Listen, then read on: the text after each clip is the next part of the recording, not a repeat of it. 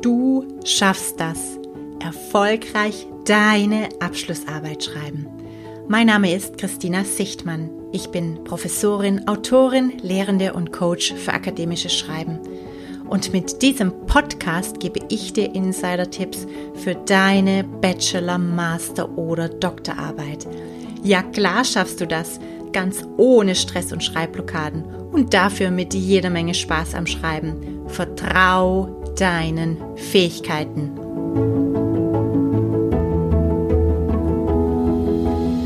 Bist du zufrieden mit deiner Produktivität? Hast du dir schon einmal überlegt, dass du dein Schreiben positiv beeinflussen kannst, indem du einfach nur die äußeren Bedingungen änderst? In dieser Podcast-Episode erkennst du, dass du dich konditionieren kannst, in den Schreibflow zu kommen. Du erfährst, warum Schreiben im Kaffeehaus optimal ist, um kreative Prozesse in Gang zu setzen. Du lernst, dass es sich lohnt, mal wieder zum Stift zu greifen und du wirst motiviert, dir über deine persönlichen Schreibbooster Gedanken zu machen. Schau doch einfach auch auf meine Webseite sichtmann.de oder registriere dich für meinen Newsletter für noch mehr Tipps. Schau in die Show Notes, da habe ich entsprechende Informationen verlinkt. Also, schön, dass du heute am Start bist und los geht's. Viel Spaß mit dieser Episode.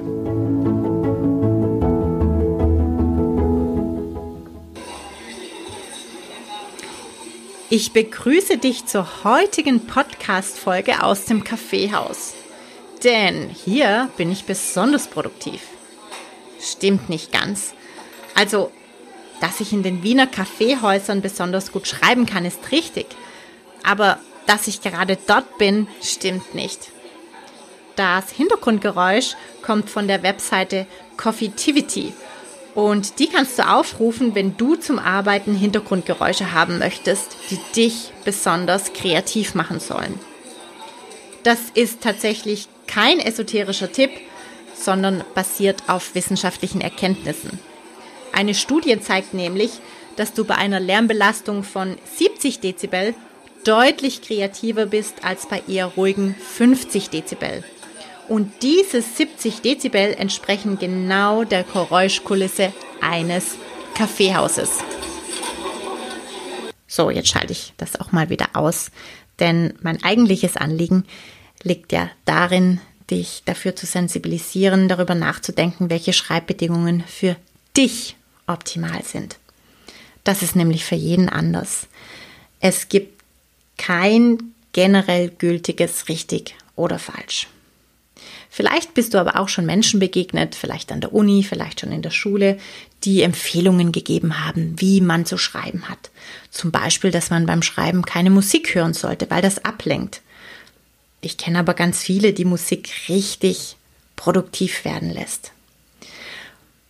Ich hatte auch einmal eine Kollegin, die nur schreiben konnte, wenn es in ihrer Wohnung ganz dunkel war. Also hat sie auch tagsüber das Tageslicht ausgeschlossen und die Rohrläden ganz dicht zugemacht, sodass wirklich kein Lichthauch mehr durchkam. Für mich wäre sowas unvorstellbar.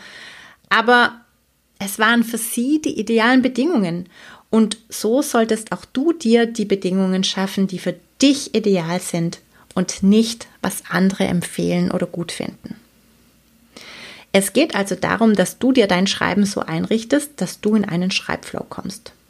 Und das kannst du tatsächlich beeinflussen. Die theoretische Erklärung dafür ist ein Phänomen, das operante Konditionierung genannt wird. Das geht auf Burhus Frederick Skinner zurück. Vielleicht hast du davon schon einmal gehört. Der hat einen Versuch mit Ratten durchgeführt, die in einen Käfig gesperrt waren. Und in diesem Käfig gab es einen Hebel. Und dieser Hebel war mit bestimmten Mechanismen hinterlegt. Ratte 1 beispielsweise bekam Futter, wenn sie den Hebel drückte. Ratte 2 konnte mit dem Hebel einen schwachen Stromstoß abschalten. Und Ratte 3, die bekam einen schwachen Stromstoß, wenn sie den Hebel drückte. Und nach kurzer Zeit hatten die Ratten gelernt. Ratten 1 und 2 betätigten den Hebel immer wieder für positive Konsequenzen und Ratte 3 vermied den Hebel, um negative Konsequenzen zu vermeiden. Die Ratten hatten also gelernt, durch das eigene Verhalten positive Konsequenzen herbeizuführen und unangenehme Konsequenzen zu vermeiden. Auf den Kontext des Schreibens übertragens kannst du also dafür sorgen, dass du in einen Schreibflow kommst, wenn du dir gute Gewohnheiten aneignest und gute Schreibbedingungen schaffst. Was gehört zu diesen Schreibbedingungen? Also erstmal gehört dazu die Schreibzeit. Das mag jetzt ein sehr banaler Tipp sein, trotzdem beherzigen ihn viele noch nicht. Nutze die Zeit für das Schreiben, die deinem Biorhythmus entspricht. Du hast wahrscheinlich schon viel davon gehört, dass es Morgen- und Abendmenschen gibt und du weißt sicherlich auch, zu welcher Sorte du gehörst. Aber berücksichtigst du das auch wirklich beim Schreiben? Quälst du dich manchmal an deinen Schreibtisch und es geht gar nichts? Dann liegt es vielleicht an der Uhrzeit. Ich habe beispielsweise am Vormittag meine guten Zeiten, eventuell geht am späten Nachmittag so gegen 17 Uhr noch was. Deshalb versuche ich alles, was hohe Konzentration fordert, bis ungefähr 12 Uhr erledigt zu haben. Termine und Besorgungen, bei denen ich mich nicht so konzentrieren muss, lege ich eher auf den Nachmittag. Denn ich weiß, dass ich dann eh nicht mehr in diese ganz tiefe Konzentration finden kann. Plane also dein Schreiben so ein, dass du den Zeiten schreibst, in denen du besonders konzentriert sein kannst. Wenn du wenig Zeit hast, vielleicht arbeiten gehst oder eine Familie zu versorgen hast, dann erfordert das möglicherweise ein wenig mehr Planung. Oder du musst aus deiner Komfortzone ein Stück herausgehen und etwa eine halbe Stunde früher aufstehen. Es geht nicht darum, möglichst viel Zeit frei zu schaufeln. Eine halbe Stunde Schreiben in deiner produktivsten Zeit bringt wahrscheinlich sehr viel mehr als mehrere Stunden zu einer Tageszeit, zu der du dich nicht mehr so gut konzentrieren kannst. Zu den optimalen Schreibbedingungen gehört auch dein Schreibinstrument. Die meisten sind es so gewohnt, dass sie am Computer schreiben. Dein Text ist dann gleich eingegeben, du kannst ihn leicht umstrukturieren und auch überarbeiten. Es ist sicherlich hilfreich in diesem Fall, wenn du richtig schnell tippen kannst. Also wenn du es noch nicht kannst, kann ich dir empfehlen, eine Investition in eine Software für das Zehnfinger-Schreibsystem lohnt sich auf jeden Fall. Du sparst dadurch nicht nur viel Zeit, sondern du kannst auch im Gedankenflow bleiben. Denn durch das automatisierte Tippen musst du deine Energie nicht mehr darauf verwenden, Tasten zu suchen. Aber ich möchte dir auch empfehlen, die klassischen Schreibinstrumente Stift und Papier nicht zu vernachlässigen. Wissenschaftliche Studien zeigen nämlich, dass beim Schreiben mit der Hand mehr Gehirnregionen stimuliert werden als beim Tippen am Computer. Das Gehirn speichert Informationen sowohl über das visuelle Gedächtnis als auch über das motorische ab. Es ist so, dass wir uns an Schreibbewegungen erinnern.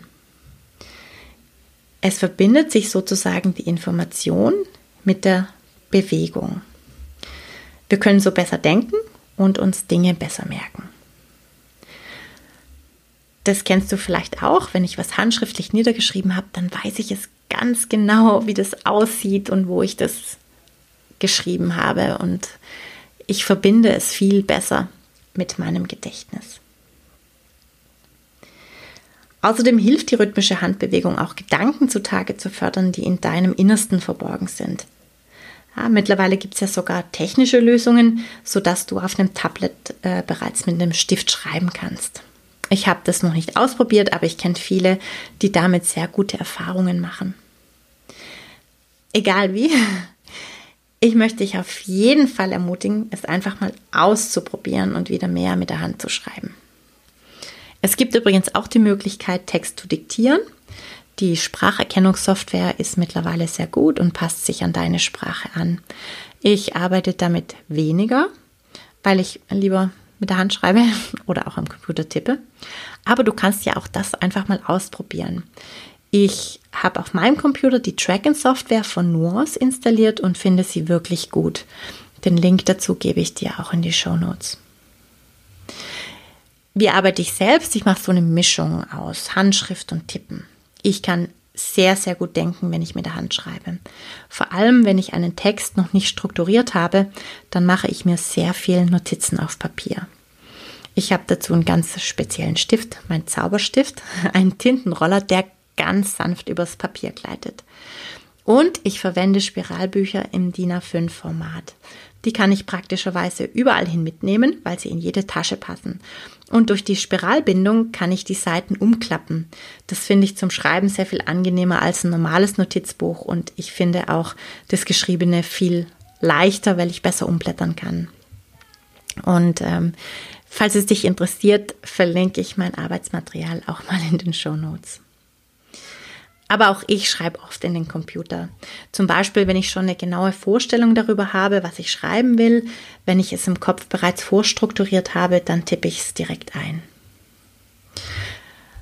Ich möchte dich an dieser Stelle einfach ermuntern, verschiedene Möglichkeiten auszuprobieren. Wir sind so sehr an das Arbeiten mit dem Computer gewohnt und machen fast nichts anderes mehr. Und in meinen Schreibworkshops sitzen die Studierenden auch meistens schon erwartungsfroh mit aufgeklapptem Notebook da. Den dürfen sie dann erstmal wegpacken und wir schreiben alle Übungen ausnahmslos mit der Hand. Das ist zu Beginn ungewohnt, tut manchmal sogar physisch ein bisschen weh und ich spüre auch ganz viele Widerstände. Aber dann sind viele Studierenden überrascht, zu welchen Ergebnissen sie kommen. Viele gehen nach den Workshops mit der Erkenntnis raus, das mache ich jetzt öfter. Ich hatte sogar schon einmal einen Informatik-Doktoranden, also jemand, der wirklich sehr, sehr viel mit dem Computer umgeht, der mir erzählt hat, dass er jetzt dazu übergegangen ist, alle Rohtexte erstmal mit der Hand zu schreiben, weil das handschriftliche Schreiben ihn zu so vielen Ideen geführt hat und sein Schreiben so viel einfacher gemacht hat.